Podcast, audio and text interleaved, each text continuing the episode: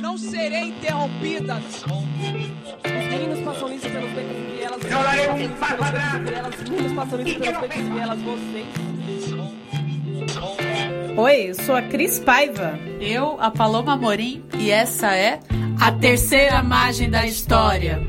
Um podcast sobre cultura, arte, política e sociedade. Uma parceria com Ópera Mundi.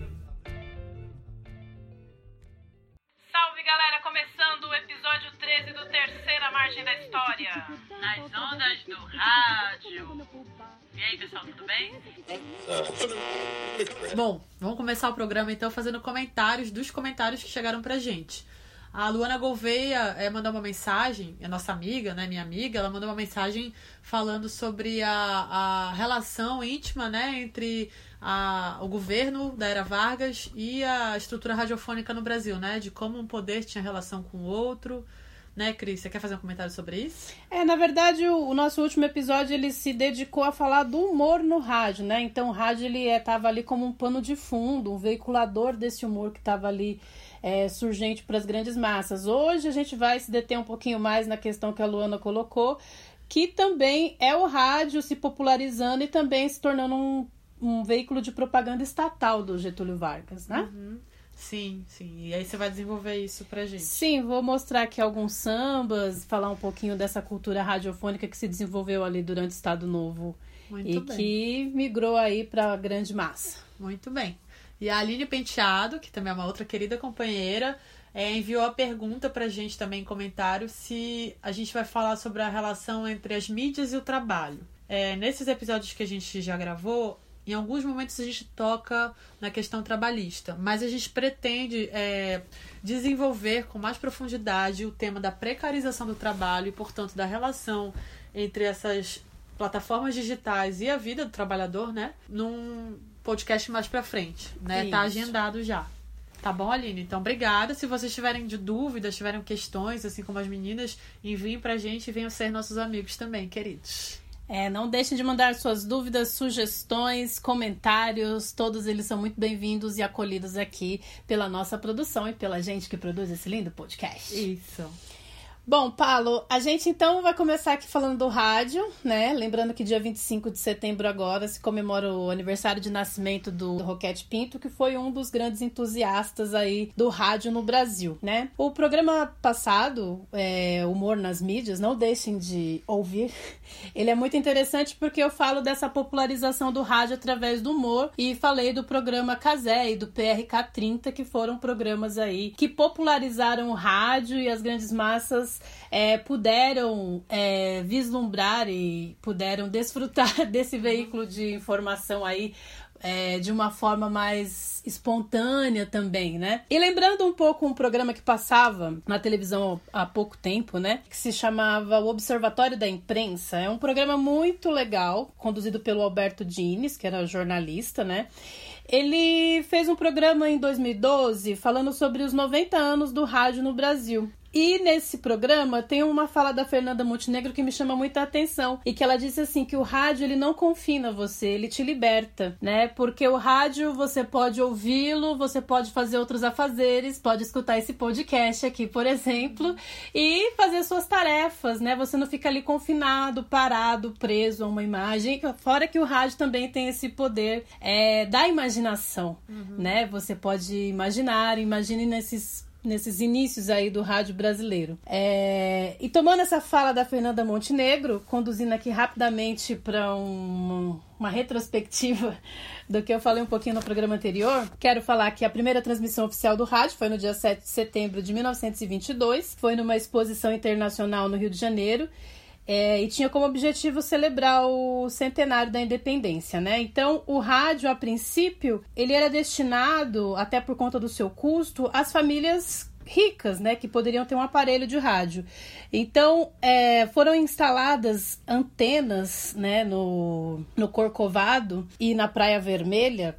E o que, que aconteceu? Foi transmitido aí a primeira fala do presidente Epitácio Pessoa via rádio, né? Colocaram alto-falantes também nas praças e a ópera, né? O Guarani do Carlos Gomes foi a primeira transmissão feita no rádio, mas a primeira emissora de rádio só vai existir em 1923, né?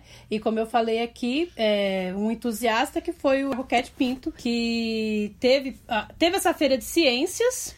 O governo, no primeiro momento, se interessou e depois viu que era algo custoso, que não tinha como grana para financiar isso e ficou nas mãos do Edgar Roquette Pinto e ele pediu subsídios aí de pessoas é, particulares para sustentar essa rádio. Chegou um momento em que ele não conseguia mais custear essa rádio e ele entrega essa rádio para o Ministério da Educação, que é a Rádio MEC, que inclusive existe até hoje, uhum. né?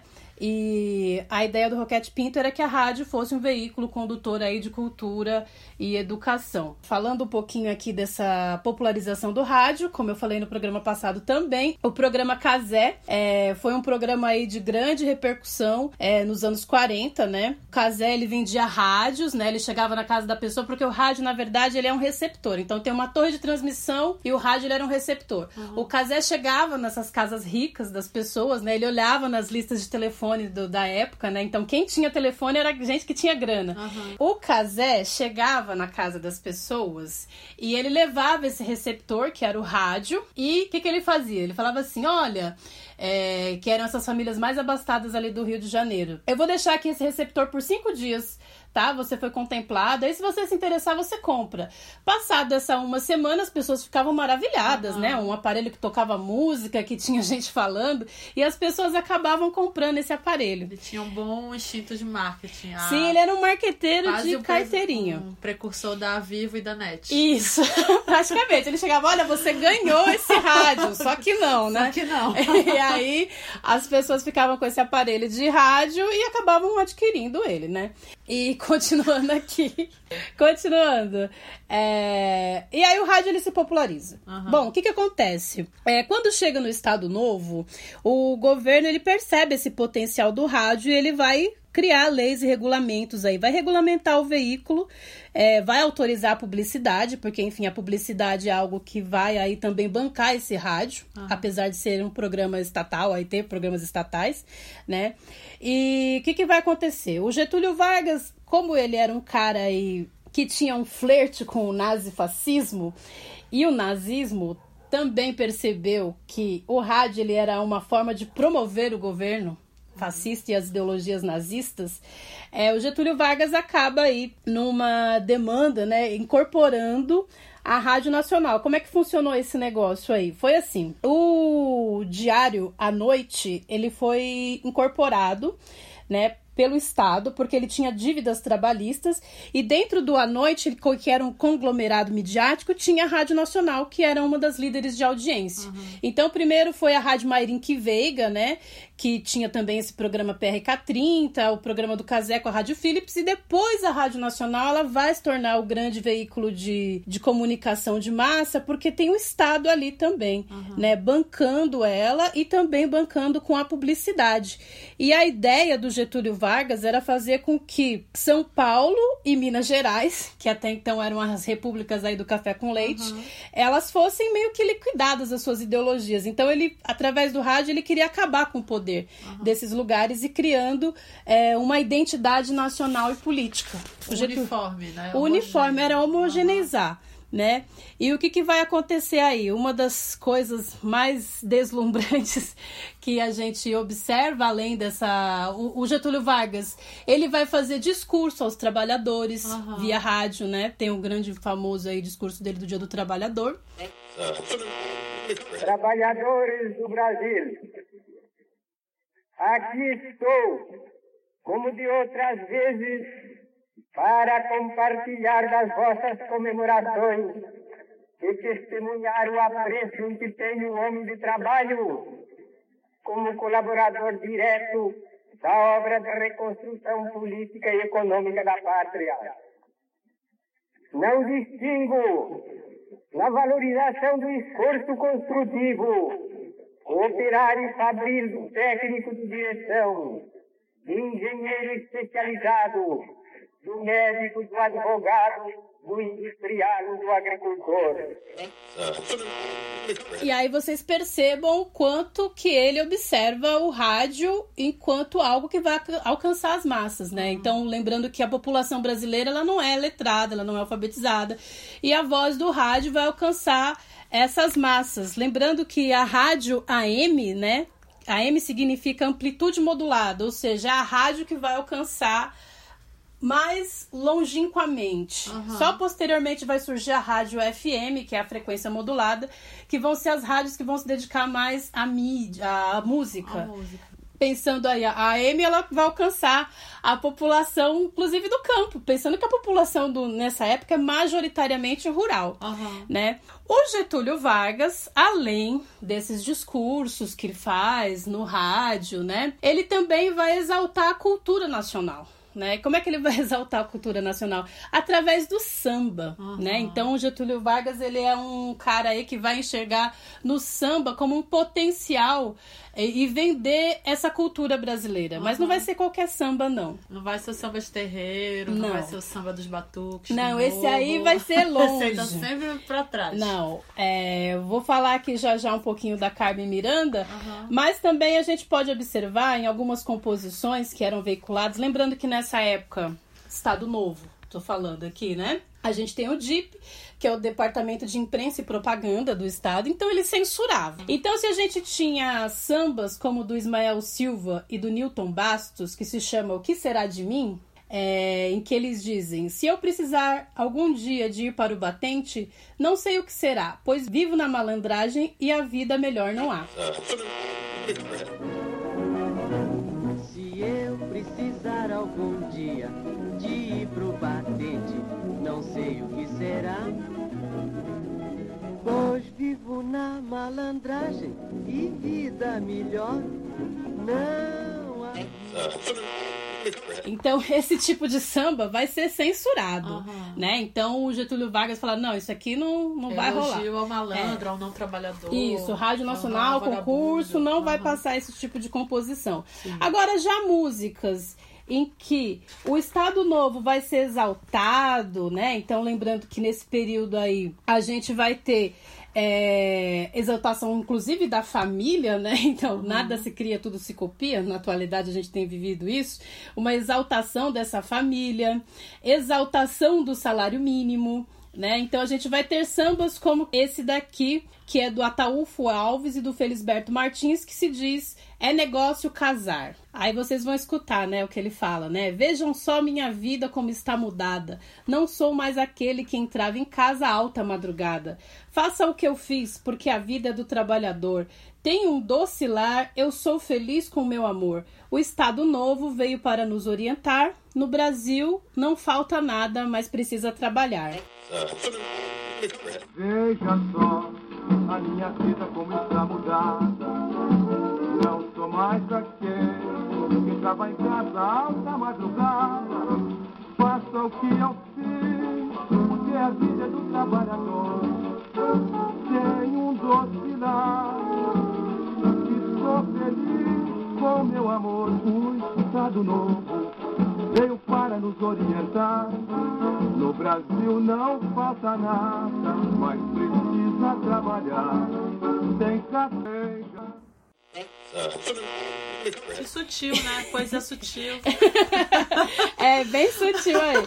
Então, lembrando que o não só apenas os discursos políticos eles fazem parte dessa cultura aí de homogeneização e unificação da população, mas a cultura, uhum. né? E a Carmen Miranda aí que vai ser o grande ícone, né, desse período. O samba da Carmen Miranda, né, o qual que ela canta lá, o, o Ari Barroso né? Vai ser um samba com instrumento de sopro. Então a gente vai eliminar uhum. os batuques, vai eliminar tudo aquilo que vai ser considerado aí é, vindo de uma negritude, uhum. né? Uma Tem herança de um, de um processo. Uma herança africana, não, uhum. nada disso. Vamos limpar esse negócio, vamos jogar aí. Embranquecer, um... né? Em outras vamos palavras. embranquecer. A Carmen Miranda ela ia fazer um show na Urca e aí o Ari Barroso, né? Na época, ele pediu mais dinheiro do que a rádio poderia pagar. É, e aí o que, que acontece? Tinha acabado de chegar um baiano no Rio de Janeiro. Quem era esse baiano? Dorival Caymmi. Aham. E a composição dele, o que é que a baiana tem. Então, Carmen Miranda vai fazer esse show. Nesse período, tá chegando um navio aqui no Rio de Janeiro.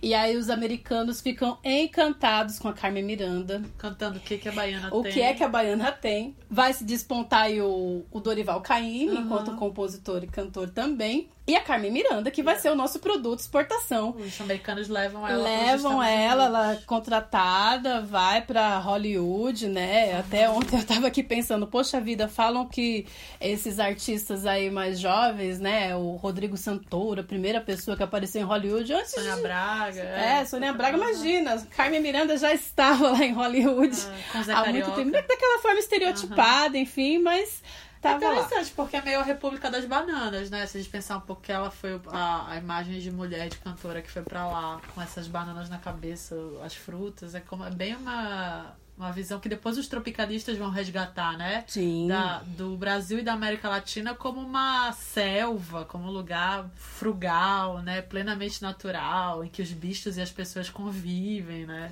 É muito estética, interessante. assim. E essa Carmen Miranda é o que vai ser aí vendida, essa Made in Brasil, né? é o que vai Aham, ser Estética fantasiosa, assim, né? muito fantasiosa. Vamos Aham. escutar um pedacinho aí para os nossos ouvintes sacarem o que que é essa Carmen Miranda.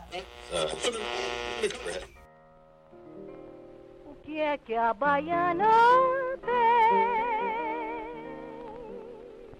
O que é que a baiana tem? Tem torso de seda, tem. Tem, Tem brinco de ouro, tem.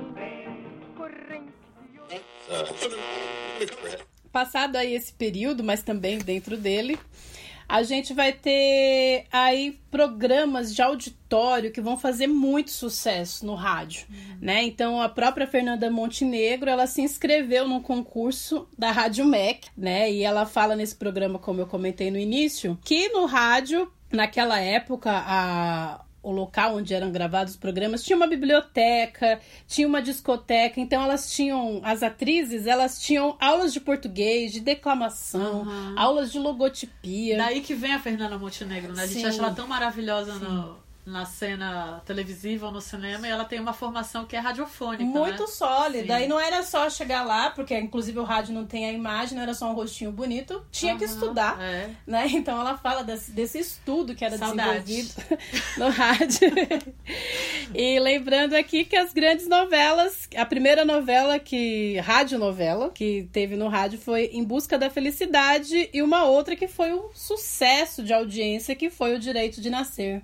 Vamos escutar aí um pouquinho do que, que foi esse direito de nascer. Esta história de amor e sofrimento ficou interrompida quando o Dr. Alberto Limontas chegou à suntuosa residência de Graziela Garcia e a encontrou sozinha no jardim à sua espera. Graziela lhe disse que ele era o único convidado. E Alberto Limonta lamentou a ausência de Isabel Cristina. Por quê? Sente tanto assim a falta de Isabel Cristina? Bem, confesso que a sua amiga é uma criatura adorável, maravilhosa. Vamos entrar, Albertinho. Bom, pessoal, para vocês terem uma ideia de como essa novela, essa radionovela foi um sucesso, as famílias se reuniam né, no, na sala para escutar essa radionovela, torciam pelos seus personagens, né? No episódio final, eles foram pro Maracanã, né? As famílias. Maracanãzinho. Inédito, né? Inédito. Maracanãzinho. Algo inédito, Na cultura assim, brasileira, na né? cultura brasileira, né? É, além das rádios novelas, a gente também teve, além da Carmen Miranda e a irmã dela, a Aurora Miranda, né? A gente teve grandes nomes aí é, no rádio que estavam disputando aí o seu lugar, né? Como a Dalva de Oliveira, Emilinha Borba e Marlene. Era tipo um fla-flu, né? Então, Corinthians e Palmeiras lá, a galera torcendo porque tinham esses concursos das rainhas do rádio. E o Paulo Gracindo, ele era apresentador aí, junto com o César de Alencar e Manuel Barcelos. Apresentavam esses concursos de rainha do rádio. O Paulo Gracindo também foi ator de radionovela. Aham. E além dessas cantoras, a gente teve nomes como Orlando Silva, Calbi Peixoto, Erivelton Martins, que estavam aí nessa cena aí também do rádio, né? Aham, o Nelson Gonçalves também. Também, também estavam aí. Então vocês percebam que o rádio, ele é um veículo que aglutinou vários, várias expressões da cultura brasileira, né?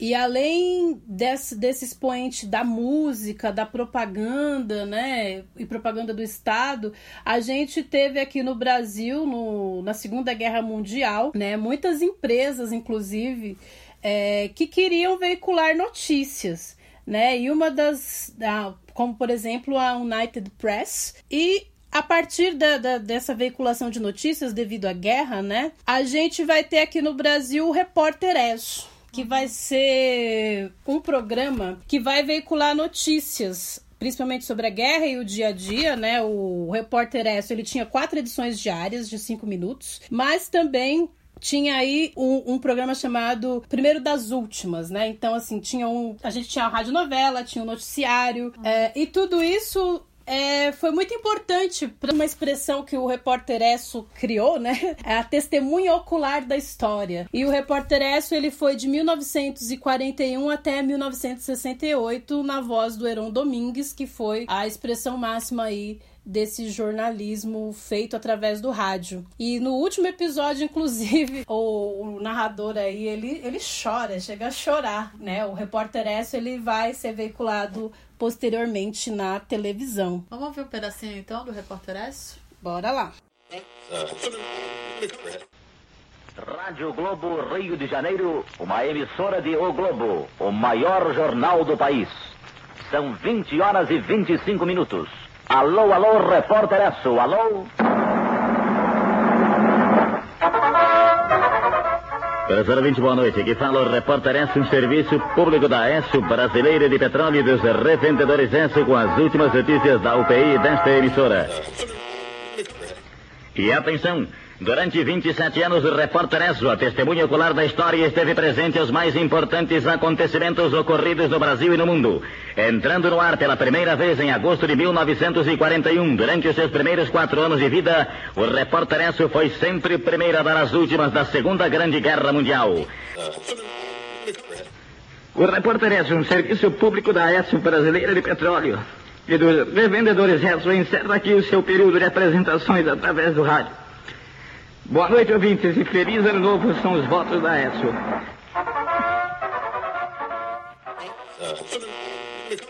Então quer dizer, Cris, que essa toda essa produção da rádio, essa chegada da rádio no Brasil, ela tinha alguns eixos que davam conta de uma ideia de entretenimento e de informação, né? Isso tudo é, tem uma amplitude, essas duas frentes têm uma amplitude política super grande, né?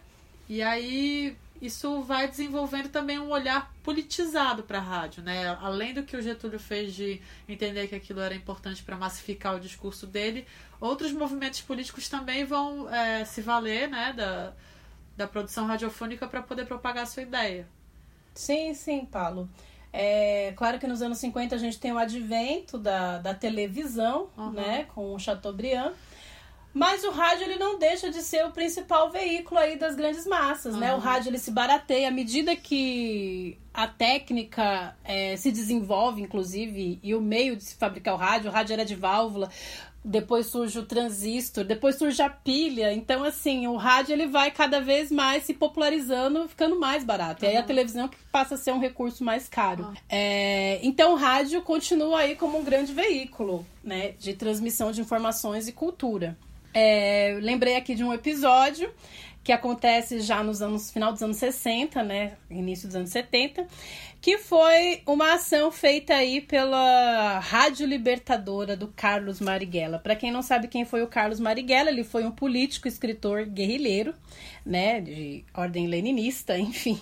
Nasceu em Salvador e a esposa dele, a Clara Scharf, está viva até hoje, tem 95 anos. E o Marighella, no dia 15 de agosto de 69, ele teve uma ideia junto aí com os companheiros, que era fazer a transmissão de um manifesto pelas ondas do rádio, que era o, como eu falei aqui, o veículo de maior alcance no país. E essa transmissão ia ser feita na Rádio Nacional, que era uma afiliada da Rede Globo. Né? Então a ideia era que às oito e meia da manhã, numa sexta-feira, eles é, interferissem aí na transmissão dessa rádio e colocassem o seu manifesto.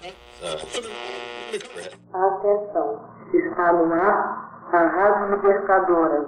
Atenção, está no ar a Rádio Libertadora de qualquer parte do Brasil para os patriotas de toda parte.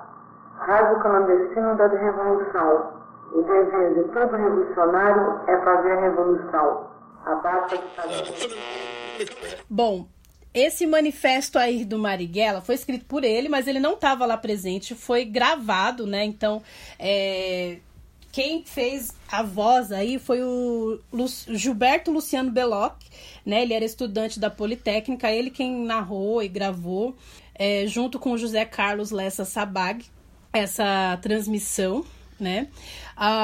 O Marighella, ele fez esse manifesto e colocou aí esses pontos de combate à ditadura, né, de combate ao imperialismo, e inclusive é, também falava que o Marighella ele tinha incendiado um dos estúdios da TV Globo, da Record e da Bandeirantes.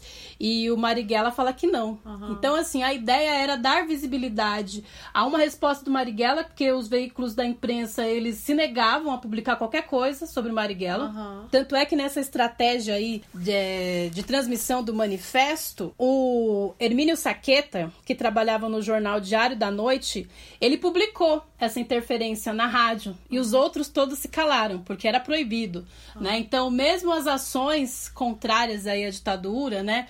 Os jornais não podiam veicular porque eram censurados. E uma coisa muito interessante que o grupo do Marighella fez, é, eles não ocuparam a rádio, né, o estúdio da rádio que ficava aqui na Santa Cecília, mas eles invadiram lá o prédio em que ficava a torre de transmissão em Diadema, ali em Piraporinha, limite uhum. com São Bernardo do Campo.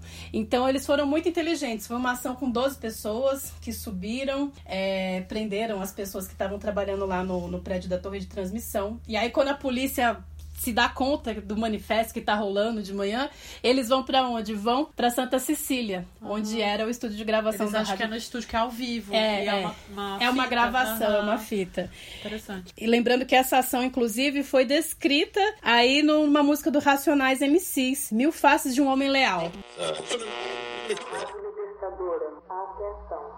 Temos presente em nossos estúdios Carlos Marighella. Carlos Marighella. Esta mensagem é para os operários de São Paulo, da Guanabara, Minas Gerais, Bahia, Pernambuco, Rio Grande do Sul, incluindo os trabalhadores do interior, para criar o núcleo do Exército de Libertação. Carlos Marighella, Marighella, Carlos Marighella.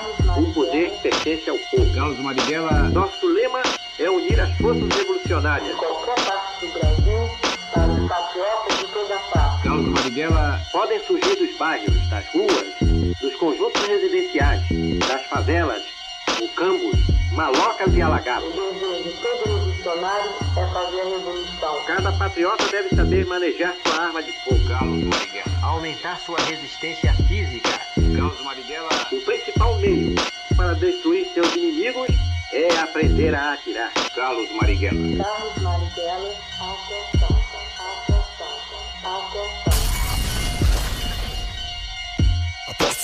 general, mil faces de homem leal. Vamos. Aposto para o seu general, mil faces de homem leal. Protetor das multidões, três encarnações de célebres malandros, de cérebros brilhantes reuniram-se no céu. E o destino de um fiel céu, céu que Deus quer consumado. É o que é, assim foi escrito. Marte um mito, um maldito sonhador, bandido da minha cor, um novo Messias. Se o povo dormia ou não, se poucos sabiam ler, iam morrer em vão, lese louco sem saber. Bom, e aí nesse começo de anos 70, anos 80, a anistia, fim da ditadura militar, vai ser impulsionada aí as rádios FM, né, da frequência modulada. Então as rádios elas vão se dedicar muito mais a tocar música, né? E as rádios de notícia elas vão existir, não vão deixar de existir, mas aí a grande massa vai se interessar muito mais pela música, até porque a radionovela é, vai deixar de existir e vai passar a ter a novela na televisão. A televisão vai ocupar um espaço aí que o rádio Da ocupava. ficção, né? É, nos anos 80 a gente vai ter aí programas muito interessantes que inclusive eu escutava quando era criança, né? Aqui em São Paulo, né? A gente vai ter programas como O Que Saudade de Você, que era narrado aí pelo Li Correia. Então, assim, é, a história não vai deixar de existir no rádio, mas aí vai ser através da performance de um locutor. Ele vai ter que ser um bom contador de ser um história. contador, É. saudade de você.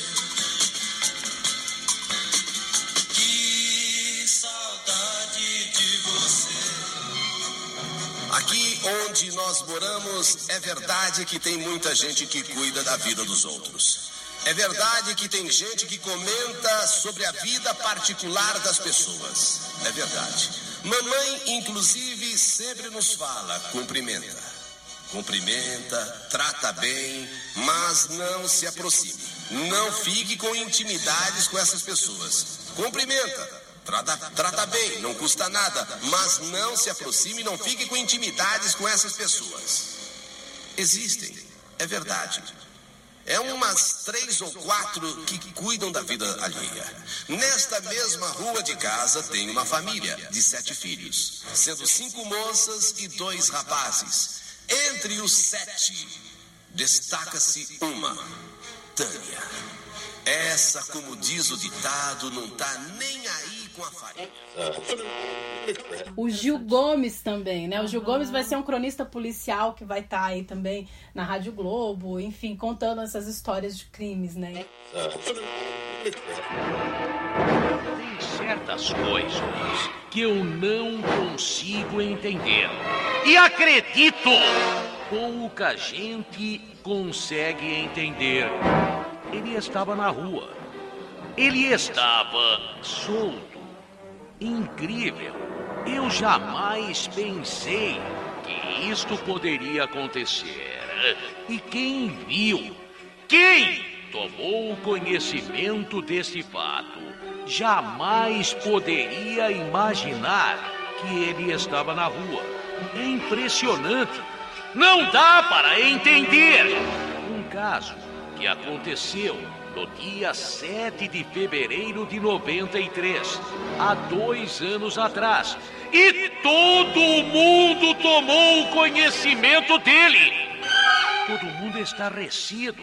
Todo mundo se perguntando: como é que pode? Como é que pode? Lembram deste caso? Aquele casal grego, Dona Metaxia e seu Emanuel. Ela, 60 anos de idade. Ele, ele, seu Emanuel, 70 anos de vida. Este casal era proprietário das casas São Jorge. São três lojas, lojas de roupa. E há muito tempo, o casal tinha estas lojas. O casal, que é grego. Ele, inclusive, foi oficial do exército grego. O casal veio para cá. E foi aqui que nasceu na região do Pari, aqui na capital. E outra coisa interessante que a gente tem aí também nos anos 90, é, se hoje a gente vai no Google para pesquisar a tradução de uma música, a gente tinha aqui em São Paulo a Rádio Cidade, também tinha a Rádio Cidade no Rio Grande do Sul. Eu não Em sei Belém se... também. Em Belém Aham, também chegava, tinha. aham. A gente vai ter os love songs traduzidos. Era uma coisa incrível, né? Então você ia lá, tinha um horário que era o horário do love songs. Eles pegavam uma música e faziam a tradução simultânea. Com todo o clima lá. Com todo o Vamos clima ver isso love Love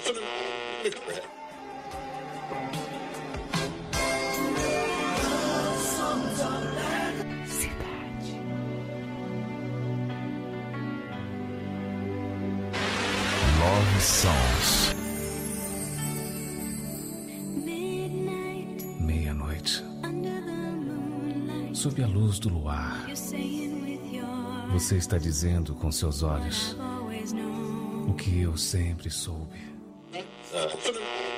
É, a gente conversou com uma radialista de Belém, a Bebel Chaves, que além de ser radialista, é jornalista, publicitária, professora, e que contou pra gente um pouco o que era fazer rádio nesse período da década de 90, que é quando ela começa, né?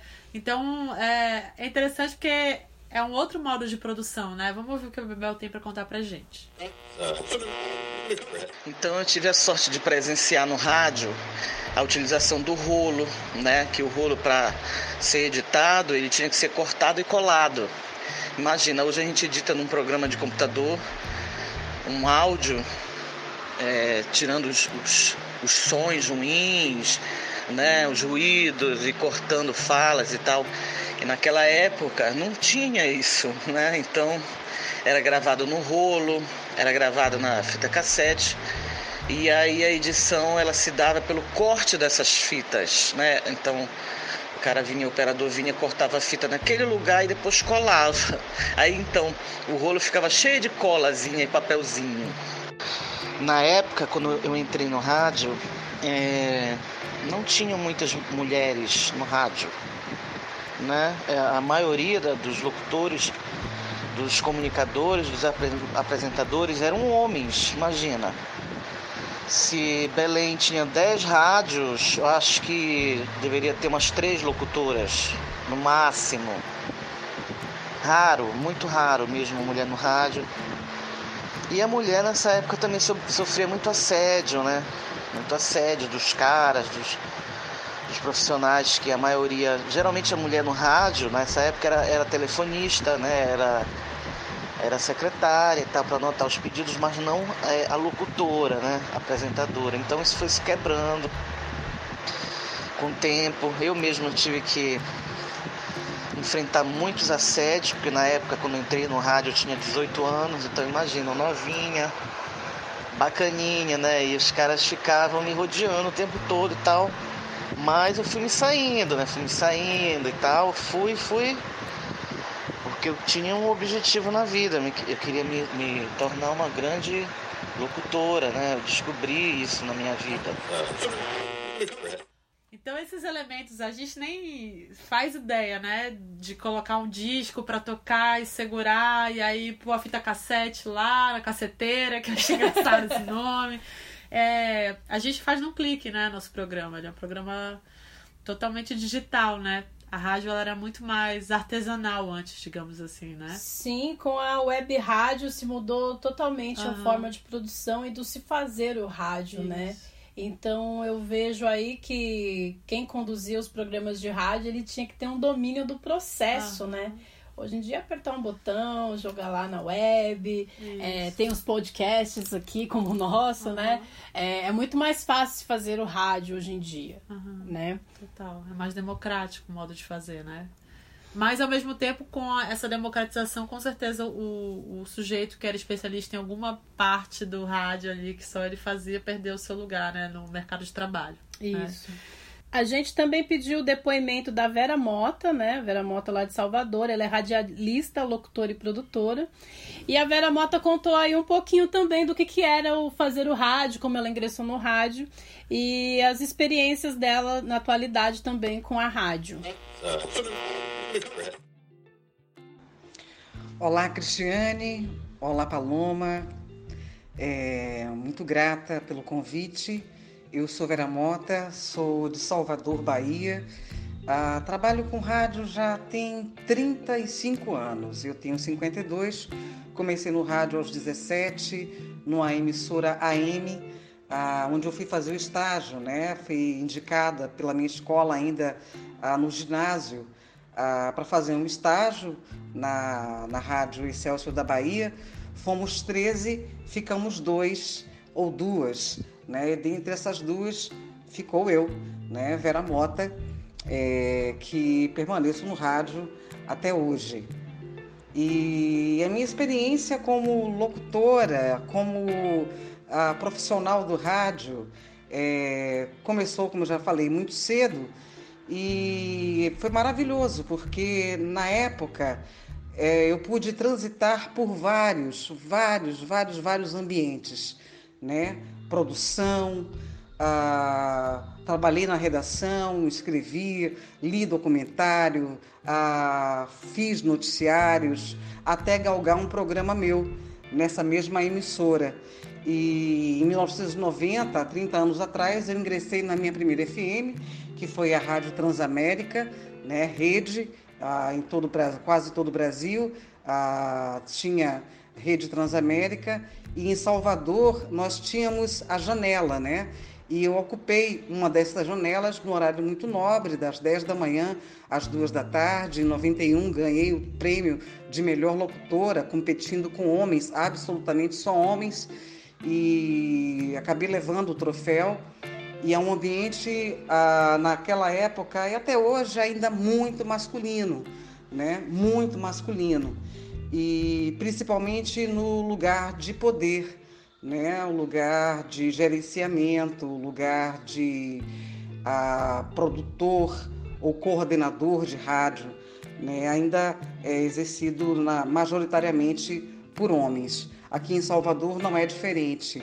Ah, regionalmente, ah, eu não sei exatamente falar sobre outros lugares do nosso país, mas aqui na Bahia, mais ah, com mais propriedade, posso falar de Salvador, infelizmente incorremos num processo que eu não sou muito confortável, inclusive, para falar, porque ah, tivemos aí tendências, né? Teve uma época em que você elegia uma emissora para ouvir rock, para ouvir pop, para ouvir música brasileira, para ouvir sertanejo, para ouvir uma rádio mais de samba. De repente, isso meio que mudou um pouco e a, e a maioria das emissoras populares entraram numa linha única, né?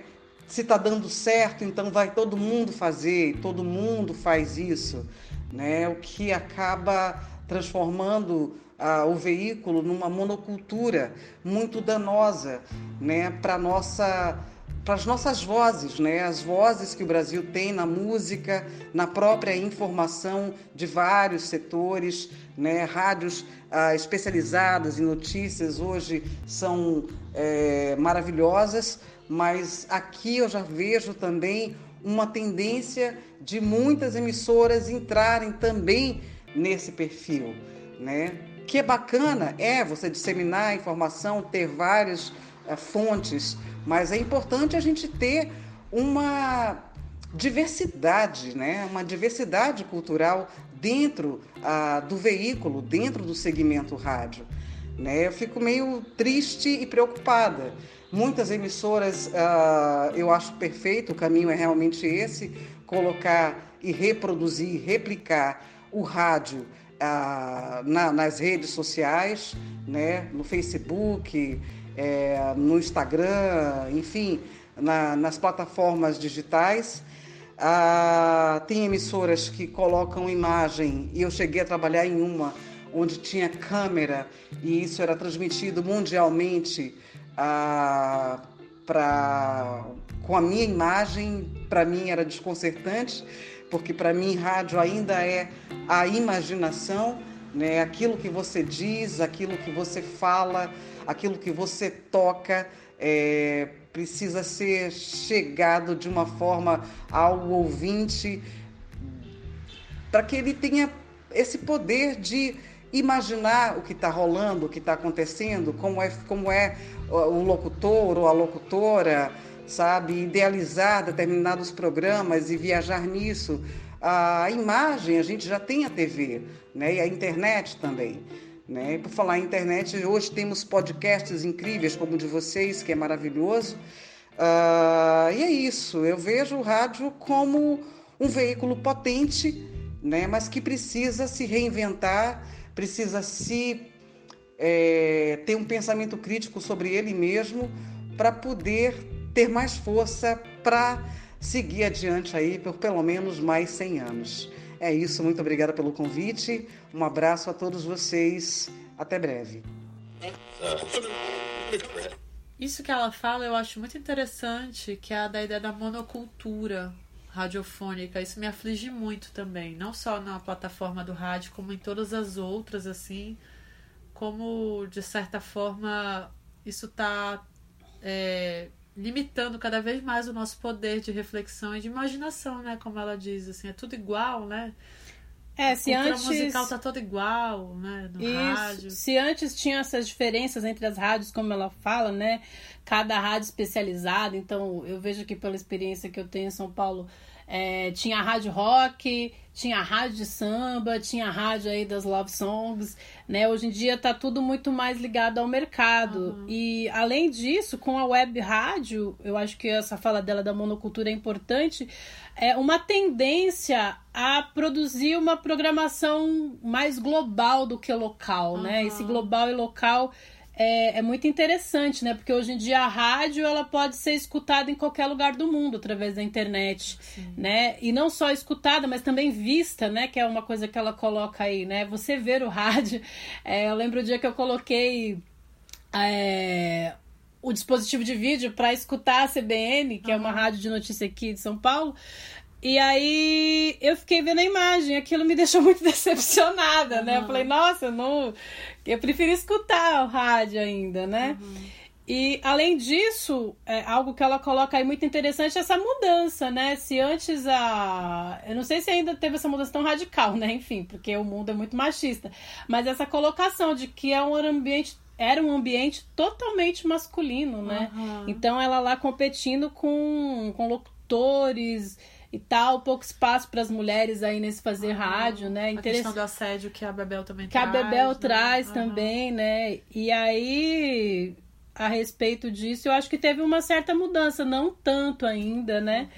Mas eu vejo aí que essa questão da imaginação do rádio, que ela também traz, é algo que tem se quebrado um pouco com essa ideia da, da mídia aí. E de tudo tem que ter uma forma, né? Você disse do repórter Esso ali atrás, que é muito legal esse slogan, né? A testemunha ocular da história. A testemunha ocular era aquele que ia lá, via e trazia pro rádio a narrativa disso que ele viu. Então a gente meio que tinha que confiar no que ele falava. A Sim. gente usava os olhos dele para poder entender o que ele estava querendo nos dizer com a- as palavras, né? E os olhos não eram os nossos, os ouvidos eram os nossos. Agora não, a gente só confia no que a gente vê, né? Então é, parece que escutar já não basta, né? A gente perdeu essa faculdade é, bonita e, sensível de uma escuta apurada e da confiança jornalística. A culpa não é só nossa, claro, mas é como se a gente tivesse viciado apenas nos olhos, né? Isso que tu trouxe é algo tão crível, porque quando acaba a Segunda Guerra Mundial, o locutor do Repórter S ele não conseguiu dar notícia. Então outras rádios informaram antes. As pessoas só acreditaram que acabou a guerra quando ele, né, o Heron Aham. Domingues, transmitiu e falou. Quando, quando o Repórter S deu a notícia do fim da Muita guerra. responsabilidade e também uma, uma ideia de aliança, digamos assim, dos ouvintes, né? Uhum. Essa ideia de comunidade, assim. Muito parceiros, assim, Aham. né? O rádio, na verdade, é uma companhia aí das pessoas, né? Não que hoje também não seja, mas é bem diferente, né? A forma de interagir com o rádio. Aham, interessante. Eu lembro daquele episódio, os episódios do No Mundo da Lua, que era aquele programa Ah, do Lucas boa. Silva e Silva, que a, a, a moça que era empregada doméstica da casa conversava com o rádio. E aí lá na ficção o rádio falava com ela de verdade. Bem assim, lembrado, né? Essa acho que é uma metáfora boa pra essa sensação de intimidade, né, com quem tá no rádio, assim.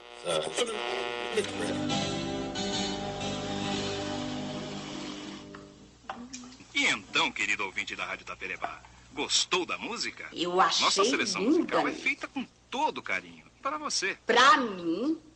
Ah, não precisava se incomodar. Quem sou eu? É sim, você. Você que é muito especial. Ah, vale. E que você tem bastante, né, Cris? Você adora, assim. Você Eu tem uma sempre- cultura radiofônica super. É, sempre fui muito fã do rádio.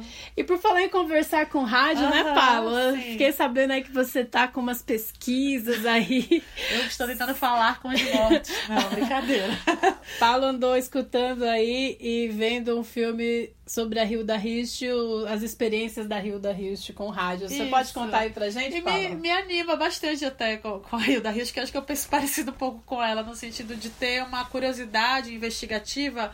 é, Talvez não tanto pra força material do equipamento, que eu acho que você tem mais de abrir, mostrar, ver como é que funciona os, os- as partes né, da, do, do material ali. É, eu acho interessante essa outra, esse outro lugar que é da comunicabilidade e da transcendência também do e da poesia, né, do, do, do rádio enquanto objeto, né? E a Hilda tem essa história que eu acho fascinante, que eu, enfim, eu vi há muitos anos no ensaio de teatro que o Bruno Caetano, meu amigo, trouxe. É, e trouxe algumas matérias de revista que é sobre a Hilda buscar conversar com os mortos através de ondas de rádio. E aí mais pra frente surge Uma doideira, né? loucura, mas eu entendo a curiosidade dela, assim, eu não entendo a loucura, mas a curiosidade eu entendo. E aí tem esse esse doc, esse documentário chamado Hilda Rios te pede contato e que fala sobre isso, né? Tem algumas, é, inclusive alguns alguns áudios da Hilda Rios tentando se comunicar com Herzog, com a Clarice Lispector, com a mãe dela. E é uma seriedade, é uma é um aterramento ali tão profundo que você chega a, de fato crer que aquilo é possível ali, que aquelas aqueles é, barulhos né, de ondas ali se misturando são de fato a casa de vozes fantasmagóricas. Assim, é... Ah, não sei não. Acho que ela estava interceptando aí alguma transmissão. Não, ela devia estar, mas eu acho que o que é interessante é o espírito criativo a partir de. É como a gente consegue viajar na maionese. Isso é, isso é imaginação. Eu acho que é o que a Vera fala. É a gente é, ser convocado a imaginar a partir de um dispositivo. Para mim, os dispositivos que já dão tudo na, na mão, assim, eles são poucos convidativos, é pouco convidativos à criação, né? E aí o da Richa era uma criadora, ela era uma poeta, uma mulher muito louca também, mas eu acho que é, não sei, esse, esse mecanismo da loucura me interessa, dela tentar fazer do rádio é uma outra forma de comunicação para além da que ele já oferecia, né? Isso de vivos e mortos eu acho fascinante, assim. É, acho muito bonito. Vamos escutar então um pedacinho da Hilda Hirsch e as suas experiências radiofônicas. Era mais ou menos 11 horas da noite, estavam tocando uma música e de repente uh, aparece o meu nome nessa fita. A cantora, em vez de dizer o que ela teria eventualmente que dizer, ela diz Hilda, mas mais sussurrado, tu es près de moi. Que, que isso quer dizer, em francês, você está perto de mim. Então eu vou tentar uh, ver se vocês conseguem ouvir.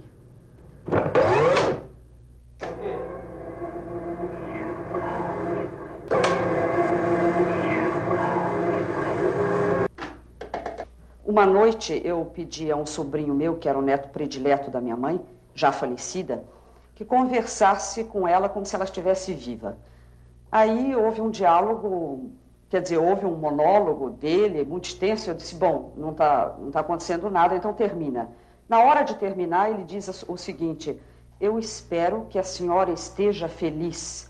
E nesse momento aparece o sim que eu reconheci definitivamente como o sim da minha mãe. Um pouco comovida, mas é, é absolutamente ela. E ele continue, continua e continue zelando por nós. Então, depois da palavra feliz aparece a voz da minha mãe? Sim. Eu acho essa palavra muito importante. As palavras que aparecem no gravador simples, quer dizer, só com o microfone, são importantíssimas, porque só havia nós dois, estávamos na sala, e essa voz é uma terceira voz que não é identificada nem com a minha voz, nem com a dele. Então, eu vou tentar mostrar para vocês. Vamos voltar. Tudo bem que a senhora esteja feliz e continue gerando por nós. Se todo mundo tivesse medo de fazer inovações, e, quer dizer, se tivesse medo de, de serem chamados de loucos, ninguém faria mais inovações. Eu acredito que várias pessoas que modificaram até às vezes uma vírgula num texto foram chamados de loucos. Eu não me incomodo, não. Acho que é uma boa companhia. É uma seriedade incrível. Acho que é a maior pesquisa da vida dela. Mais do que literatura foi essa coisa. E como os amigos físicos, né, estão dando ali também um respaldo para essa pesquisa. Porque o mundo estava inquieto com isso também. Tem sempre alguém no mundo é, com sua, sua piração, tentando entender como funcionam as coisas, né? Isso só não pode virar maluquice doença que faça mal pro outro, mas, enfim. É, e a gente fez a nossa pesquisa também radiofônica, né, Cris? Então a gente é, a gente produziu uma, uma radionovela chamada Tempo Revoltoso e participou dessa radionovela conosco, dessa vez a querida Márcia Totti. Márcia Totti, professora, poeta, pesquisadora, Uma pessoa degustadora cabeça- de caldos, como ela já me falou. Isso. Então a gente fez a nossa criação também sobre o mecanismo rádio, né? Tempo Revoltoso. Episódio final. Então, foi você? Calma. Calma coisa nenhuma. Eu vou chamar agora a polícia. Você precisa se acalmar antes. Dora, Dora. Chamou, dona Branca? Eu quero que você traga umas aspirinas pra alma. Ela não está passando bem. Dona Alma, a senhora está pálida. Vai, menina. Você é uma louca. Louca, eu? Não. A louca é você. Você que está agindo de maneira esquisita, alma. Não. Você não vai inverter tudo de novo. Eu não sou louca. Você é louca e sempre foi. Mamãe sempre disse que você tinha um comportamento estranho. Alma querida, você atirou no Otávio, lembra? Não fui eu. A arma apareceu nas minhas coisas, mas não fui eu. Alguém colocou a arma nas minhas coisas. Alguém. Por quê? Por que você tá rindo? Foi você, Branca? Foi você que atirou no Otávio e colocou a arma nas minhas coisas? Isso também? Desde o início foi você? Agora eu posso ver tudo. Posso ver a verdade. Foi você que roubou o bebê da Daniela. Foi você que misturou os resultados do DNA do Otavinho. Foi você que tentou atropelar o mordomo Adriano. E aposto, foi você quem tentou explodir o Tropical Tower. Foi muito fácil enganar vocês. Como você pode ser tão cruel com seus filhos? Eu poderia suspeitar de você em todos esses crimes, mas não poderia imaginar que você fosse capaz de assassinar o nosso pai para ficar com a herança. Você fez parecer que eu era louca e todos acreditaram. Eu fui internada. Branca! Claro, assim ficaria claro que você não tinha condições nenhuma de administrar a fortuna do nosso pai. Você matou o nosso pai! Dona Alma, Dona Branca, não briguem. Não se meta! Subalterna. Não fale assim com ela. Subalterna, assalariada, servinte, funcionária, classe trabalhadora. Para, para! Não, Dona Alma, não precisa se preocupar comigo. Eu estou acostumada a ser tratada assim. Aqui, suas aspirinas Nervocalme. Essas aspirinas são ótimas para os seus nervos. Obrigada, Dora querida. Dora, querida. Você sempre preferiu as outras, nunca me tratou por querida. Você nunca mereceu. Você prefere empregada à sua própria irmã? Prefiro. Dona Alma. Prefiro. Porque agora você vai saber. Do que você tá falando? Lembra a criança que você roubou de Daniela? Eu consegui descobrir onde ela estava.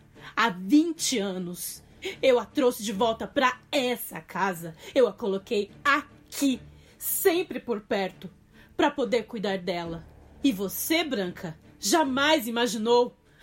Porque a filha da Daniela estava no único lugar onde você se negava a colocar os pés na cozinha. A filha da Daniela é a Dora! Não! Dona Alma! Sim, Dora! Você é herdeira de tudo isso aqui! A verdade é essa! Meu Deus! Eu sou herdeira? Sim! A herdeira desaparecida é você, Dora! Na Dona Alma pode ser que ninguém acredite, mas em mim vão ter que acreditar. Você fez parecer que eu era louca e todos acreditaram. Eu fui internada! Branca! Claro, assim ficaria claro que você não tinha condições. Não, não. Sim, eu estava escondido o tempo todo a pedido de Dona Alma. Ou melhor, Titia Alma. Ai, minha querida, eu quis tanto te contar desde o início, mas eu não podia botar em risco as nossas vidas. Dona Branca, a senhora é que vai pagar por todas as maldades que cometeu.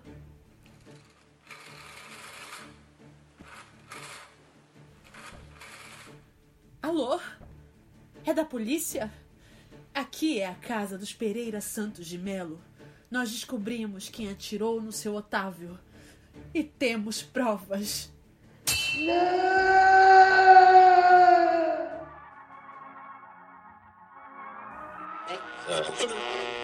E aí, Paulo, qual é a experiência aí sua com a radionovela? Eu adoro, adoro os clichês, eu acho maravilhosos. Acho incrível como tem que ter isso pra poder prender a atenção das pessoas hoje em dia.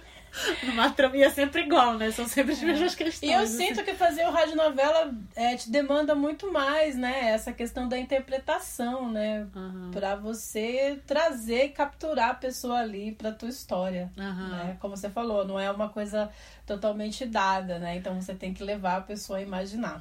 Quem sabe, né, nesse momento de pandemia, na falta do teatro, o, retorno à, à teatralidade radiofônica, digamos assim, é uma técnica de interpretação que tem a ver não mais com a aparência, e sim com a, a expressão vocal, né, a expressão corporal nesse nível sonoro, possa ser uma saída pra gente continuar vivo como artistas do teatro, né? Com certeza. É, vamos fazer nossas indicações, Cris? Bom, eu vou indicar para vocês um livro que se chama MPB na Era do Rádio, que é do Sérgio Cabral. O Sérgio Cabral, que é jornalista, escritor e compositor, né? Ele foi jurado aí dos grandes festivais, é o pai do Sérgio Cabral aí Oh, da meu Deus. É um livro muito interessante que vai falar aí dos programas de rádio, do Estado Novo, desse samba exportado e quando advém a TV aqui no Brasil.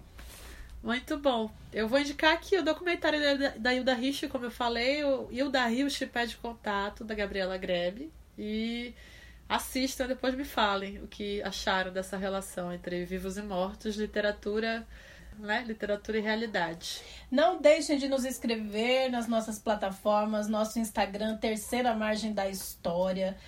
O Twitter, Terceira Margem 2, e o e-mail, terceira margem da história, arroba gmail.com. Vamos encerrando aqui com essa música. O Radinho de César Nascimento. Escreva pra gente um beijão até o nosso próximo episódio. Até!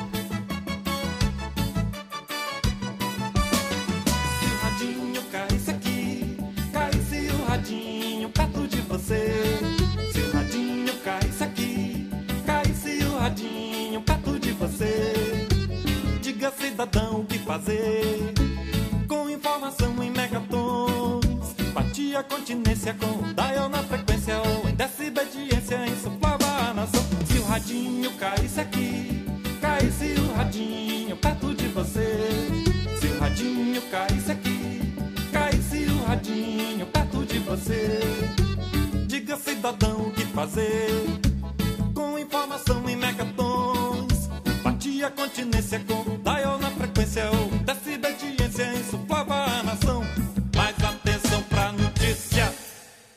invasão é pacífica.